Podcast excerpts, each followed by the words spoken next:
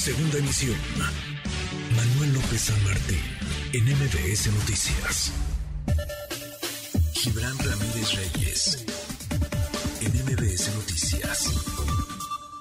Gibran, querido Gibran, qué gusto, qué gusto saludarte como cada miércoles. Tú conoces muy bien la vida interna de Morena y por eso vale la pena mucho, vale la pena escucharte sobre estas decisiones que el pasado fin de semana tomó Morena en su Congreso Nacional. De entrada, porque Mario Delgado y Citlali Hernández se van a quedar como presidente y secretario general de Morena, respectivamente, en funciones hasta 2024, hasta pasadas las elecciones de 2024. ¿Cómo estás, Gibran?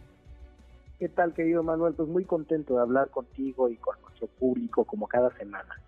¿Cómo ves las cosas? Ya sabemos quiénes van a no solamente conducir, sino quizá a palomear las listas de candidatos en 2024.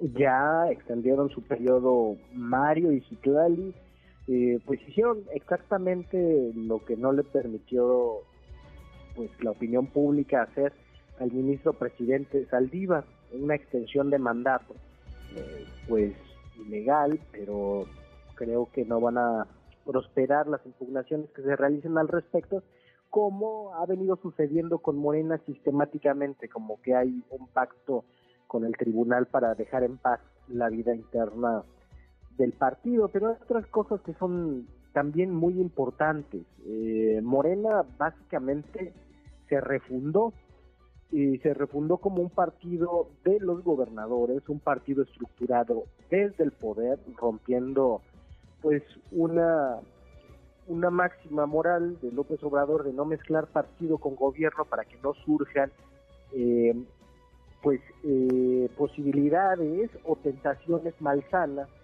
de mezclar una cosa con la otra, por ejemplo, padrones de programas sociales con promoción del voto, que ya sabemos que eso ni pasa en ningún partido, ¿no? Entonces ya tomaron el control directamente el gobierno, algunos secretarios de Estado como eh, la secretaria Ariadna Montiel, que coloca un secretario en el Comité Ejecutivo Nacional de Morena, el secretario Dan Augusto, que coloca una secretaria, y todo lo demás es para los gobernadores. Lo que se ve en eso, querido Manuel, y en la correlación de fuerzas del Consejo, es una, un ambiente propicio para una imposición anticipada. Te explico lo siguiente. La mayor parte de los consejeros se identifican con Claudia Sheinbaum. En segundo lugar, contrario a lo que dictan las encuestas de eh, preferencia al interior de Morena, no está Marcelo Ebrard. En segundo lugar, está Adán Augusto López Hernández, que operó metido de cabeza y que sumó a su causa algunos eh, gobernadores como Cuitláhuac García, que antes era más proclive a Sheinbaum, ahora sus consejeros votaron con el grupo Tabasco. Entonces creo que esto deja muy claro el panorama, a ver qué hace Marcelo Ebrard, pero de 370 consejeros, Marcelo tiene 20. Eh, algunos dicen que 14, pero consideramos que son 20 y que algunos del Estado de México, encabezados eh, por Daniel Cibaja, se suman a esos otros consejeros. Es un escenario muy minoritario para el canciller. Han avanzado, eh, al mismo tiempo en que el debate nacional está en el Senado, en el asunto de la Guardia Nacional y posteriormente en una reforma electoral para la que veremos si dan los números con la votación de hoy.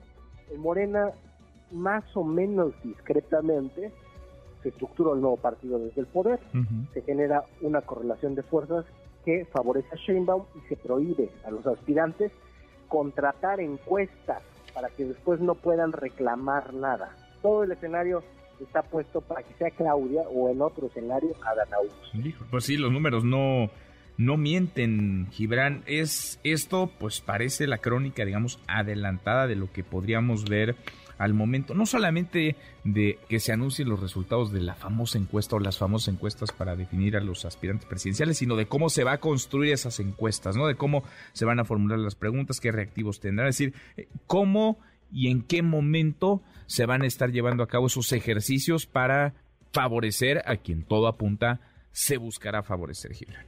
Así es, y se les quitan las herramientas a cualquier aspirante para contratar por su lado una, una encuesta que haga que haga contraste. Quizá quieren evitar ser exhibidos como en 2017 cuando eh, Ricardo Monreal mostró encuestas eh, que le daban la victoria claramente y que coincidían con las publicadas por medios de comunicación. No están dispuestos a que pase eso, no están dispuestos a caer en otro ridículo como el de Durango, donde solo los encuestos de Moreno le dan la victoria a Marina Vitela, bueno, y otras que tienen contratos eh, con el partido, y entonces por eso están amarrando todos los hilos, para el único que decida y sin pataleos sea el Comité Ejecutivo Nacional, siempre vigilado por Dan Augusto López y por Jesús Ramírez, que estaba también ahí. Es un partido como te digo, estructurado y vigilado